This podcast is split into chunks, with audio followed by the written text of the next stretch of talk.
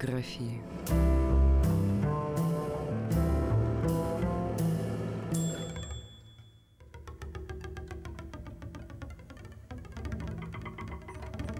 Здравствуйте, дорогие радиослушатели! В эфире программа «Немного географии». С вами Алена Сугаровская, и сегодня я расскажу об Аполлоне, одном из модернистских журналов Серебряного века. Редакция журнала располагалась на набережной реки Мойки в доме номер 24. Но начнем по порядку.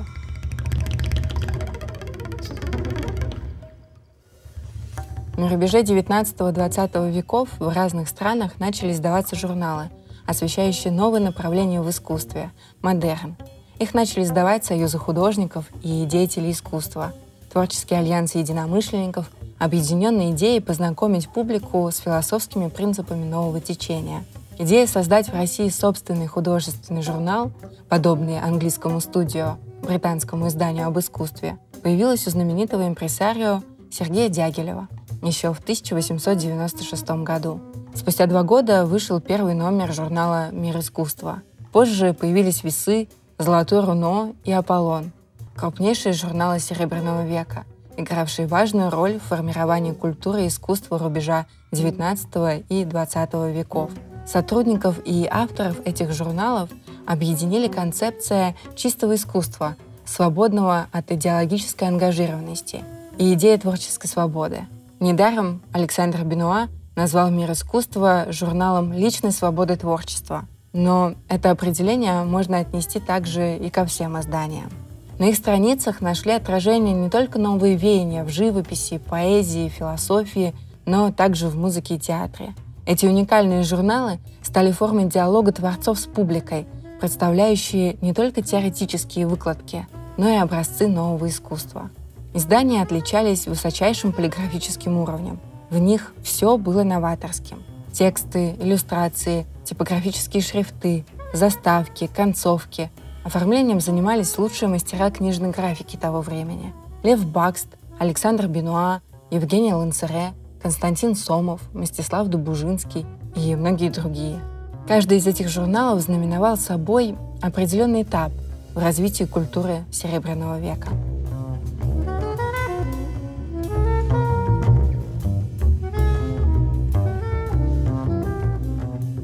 Аполлон стал последним журналом из всей Плеяды и оказался долгожителем по сравнению с предшественниками. Дата его рождения — 25 октября или 7 ноября по новому стилю 1909 года. Неподалеку от последней квартиры Пушкина на набережной реки Мойки в доме номер 24 в шестой квартире, вход из подворотни, направо по лестнице, помещалась редакция журнала — Главным редактором «Аполлона» был поэт и художественный критик Сергей Маковский, сын живописца Константина Маковского. На выставке живописи «Салон», организованной в здании первого кадетского корпуса в январе 1909 года, Маковский знакомится с Николаем Гумилевым, молодым, многообещающим поэтом, только что вернувшимся из Парижа. Тогда и возник замысел нового периодического издания. Собеседники сошлись во взглядах на ограниченность групповщину журналов «Золотое руно» и «Весы», решив противопоставить им издание более открытое, а в некотором смысле даже эклектичное. Ориентиром послужил журнал «Мир искусства». Появление их детища, по мысли основателей, должно было существенно повлиять на русскую культуру, знаменуя новые тенденции, жажду новой гармонии под знаком классического наследия. Они хотели, чтобы Аполлон был открыт всем новым тенденциям в искусстве – но в то же время не забывал о классике.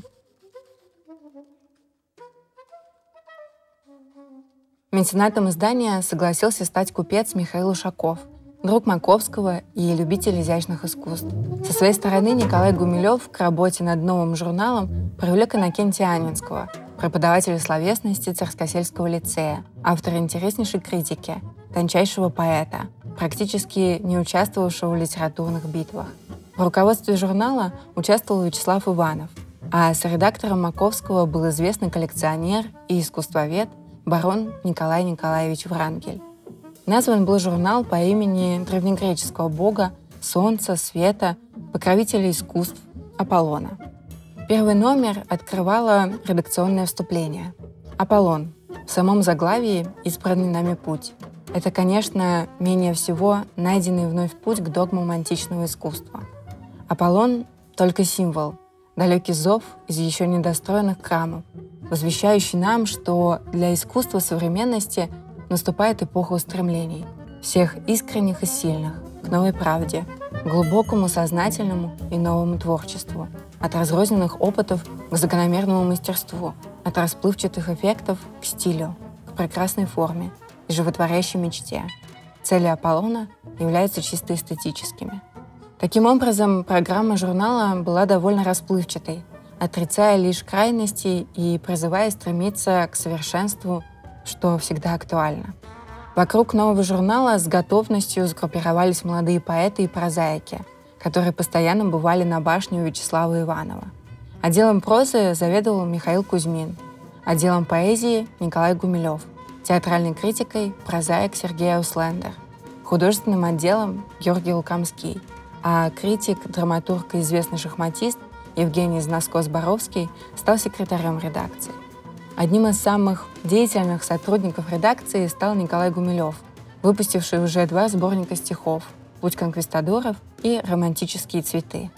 Именно благодаря Гумилеву Аполлон имел славу благородного журнала. Его деятельность как критика, рецензии которого публиковались на страницах издания, были четкими, лаконичными и безукоризненно ясными. Николай Гумилев горячо взялся за отбор материалов для первых выпусков журнала по словам того же Маковского, с полным бескорыстием и промерной сговорчивостью.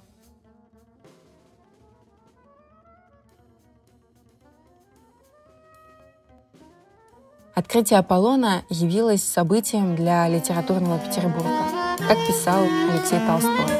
Литературная осень 1909 года началась шумно и занимательно.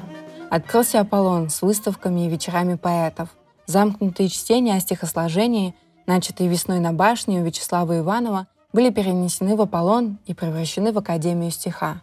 Появился Иннокентий Анинский, высокий, в красном жилете, прямой старик с головой Дон Кихота, с трудными и необыкновенными стихами и всевозможными чудачествами. Играл Скрябин, из Москвы проезжал Белый с теорией поэтики в тысячу страниц. Небольшие выставки в редакции Аполлона назывались интимными. Первой из них была выставка акварелей, рисунков и гуашей Георгия Лукомского, открывшаяся 25 октября. Его работы позднее репродуцировались в специальном номере журнала. За ней последовали выставки Кузьмы Петрова-Водкина, Александра Головина и сотрудников журнала «Сатирикон». Открытие нового журнала торжественно отпраздновали в ресторане «Данон». Анинский произнес в конце обеда речь в честь верховного жреца Аполлона Маковского – он один помнил, что как раз в эти дни исполнялось десятилетие литературной деятельности новоиспеченного редактора. В честь выхода первого номера был дан обед в самой редакции. На обеде присутствовал блок. Теперь поэтическая молодежь почти ежедневно стекалась на мойку в комнаты старинного особняка. Было много болтовни, как пишет один из современников, но из нее рождалось то, что заполняло страницу журнала — Редакционная статья первого номера звала к новым поискам, приветствовала новые ростки художественной мысли.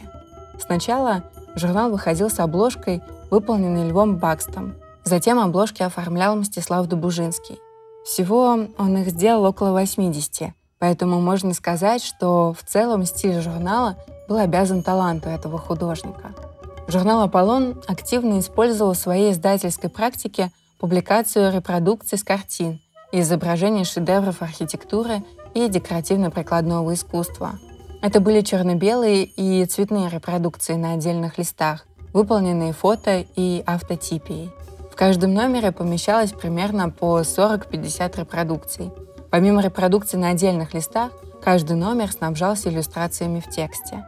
Еще на раннем этапе существования Аполлона сформировались три основных раздела журнала – Первый раздел художественный, в который входили статьи по эстетике, художественной критике, истории живописи, музыки, театра. Хроника, которая включала рецензии и отзывы о новых книгах, спектаклях, выставках, концертах. Материал для этого раздела готовили корреспонденты Аполлона в Москве, провинции и за границей. Вначале хроника занимала около трети объема номера. В 1911-12 годах Для этого раздела в журнале было выделено гораздо меньше места, потому что расширенная хроника выходила в обозначенные годы как отдельное издание под названием «Русская художественная летопись». С 1913 года этот эксперимент был прекращен, и хроника была возобновлена в журнале под заголовком «Художественная летопись». Третий раздел — это литературный альманах, в который входили русские и переводные поэтические и прозаические произведения современных авторов. Этому разделу в первых номерах была отведена треть объема номера. С 11 года литературный альманах в журнале не печатался. В 1912 году он был издан отдельной книгой, и с этого момента билетристический отдел в журнале был свернут. С 1911 по 1917 год здесь печатались лишь подборки стихов, а литературная критика сосредоточилась в лаконичных рецензиях раздела «Хроника», в частности, в его постоянных рубриках «Письма русской поэзии», «Новые книги», «Журналы». Заметки о современной драматургии печатались в подрубрике «Театр». В первых номерах издания в разделе «Литературный альманах» имелась также рубрика «Пчелы и осы Аполлона», которая отводилась полемике с прессой. Обладая несколько юмористичным характером, пчелы и осы должны были оттенить серьезность других подразделов.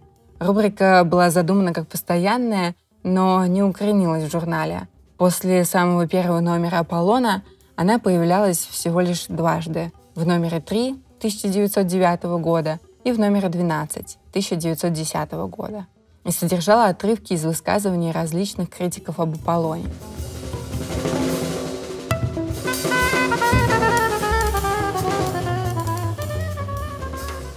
Аполлон не принадлежал ни к одному из поэтических течений.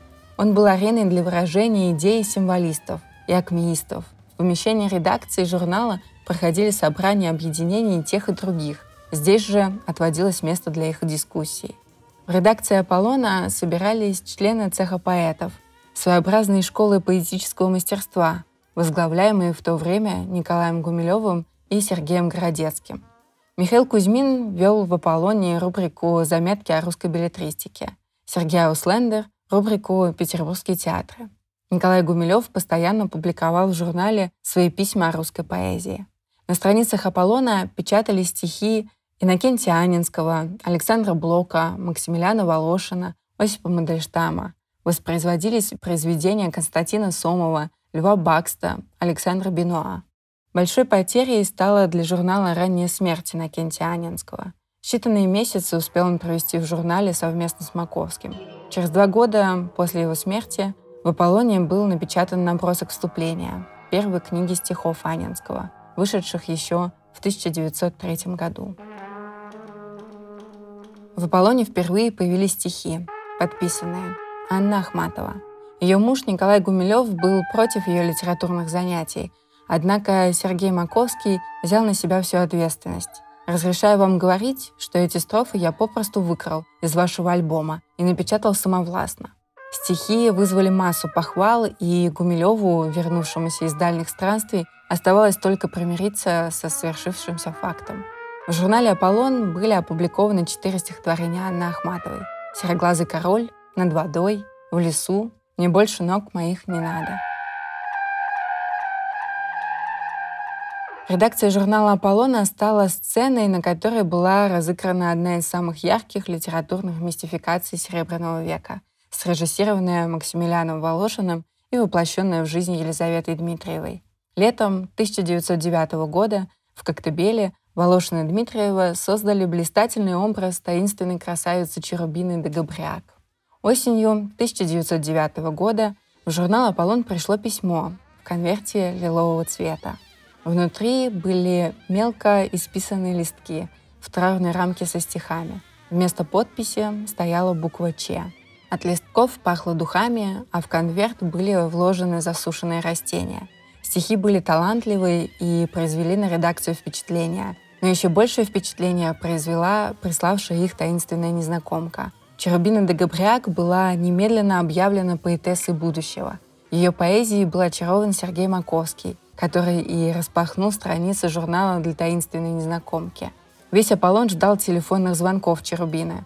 Звонила она редко, говорила сексуальным голосом, рассказывала, что ей 18 лет, она испанка, получила строгое воспитание в монастыре и живет под надзором отца-деспота и монаха-иезуита, ее исповедника.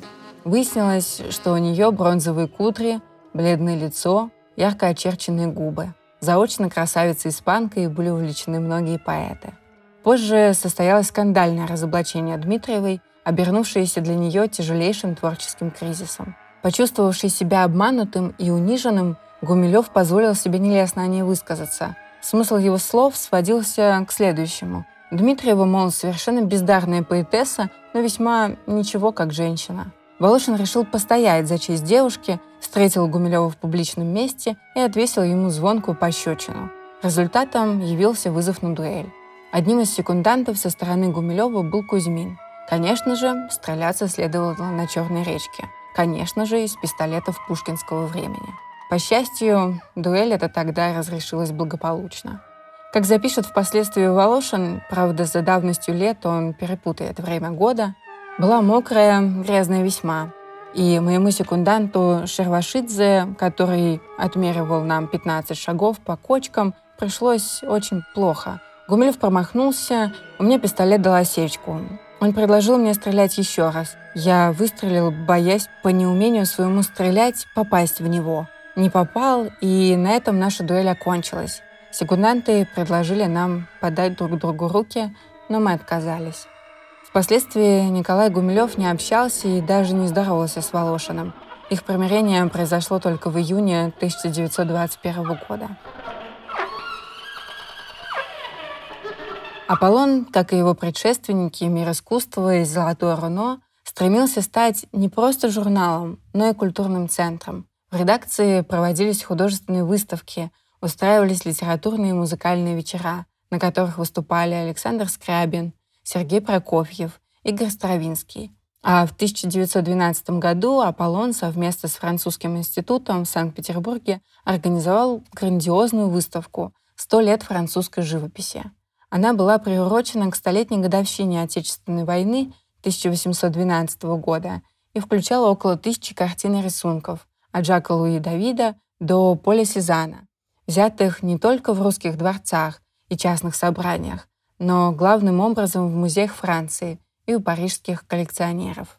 В 1914 году в 10 доме на пятой линии Васильевского острова в квартире Николая Гумилева собиралось общество ревнителей художественного слова, организованное по его инициативе при редакции «Аполлона».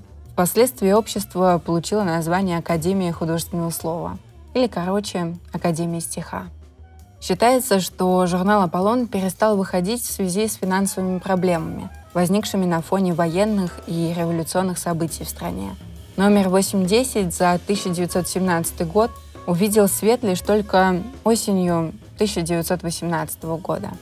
Последним материалом в нем была статья Абрама Эфроса «Письмо из Москвы», в которой рассказывалась неприкрытая правда о губительных последствиях Октябрьского переворота для памятников культуры, о разгроме и поругании величайших религиозных и художественно-исторических святынь. Заканчивалась она пророческой фразой «Мы стоим, несомненно, опять перед поворотом и ближайшая книжка Аполлона, быть может, уже принесет отчет о новых художественных потрясениях, сдвигах и, конечно, о попытках выпрямиться и залечить раны. Год кончается в грозе и буре, и в грозе и буре начинается новый. Судьба Аполлона разделила судьбу царской России. Журнал закрылся в 1918 году, не дожив до своего десятилетия.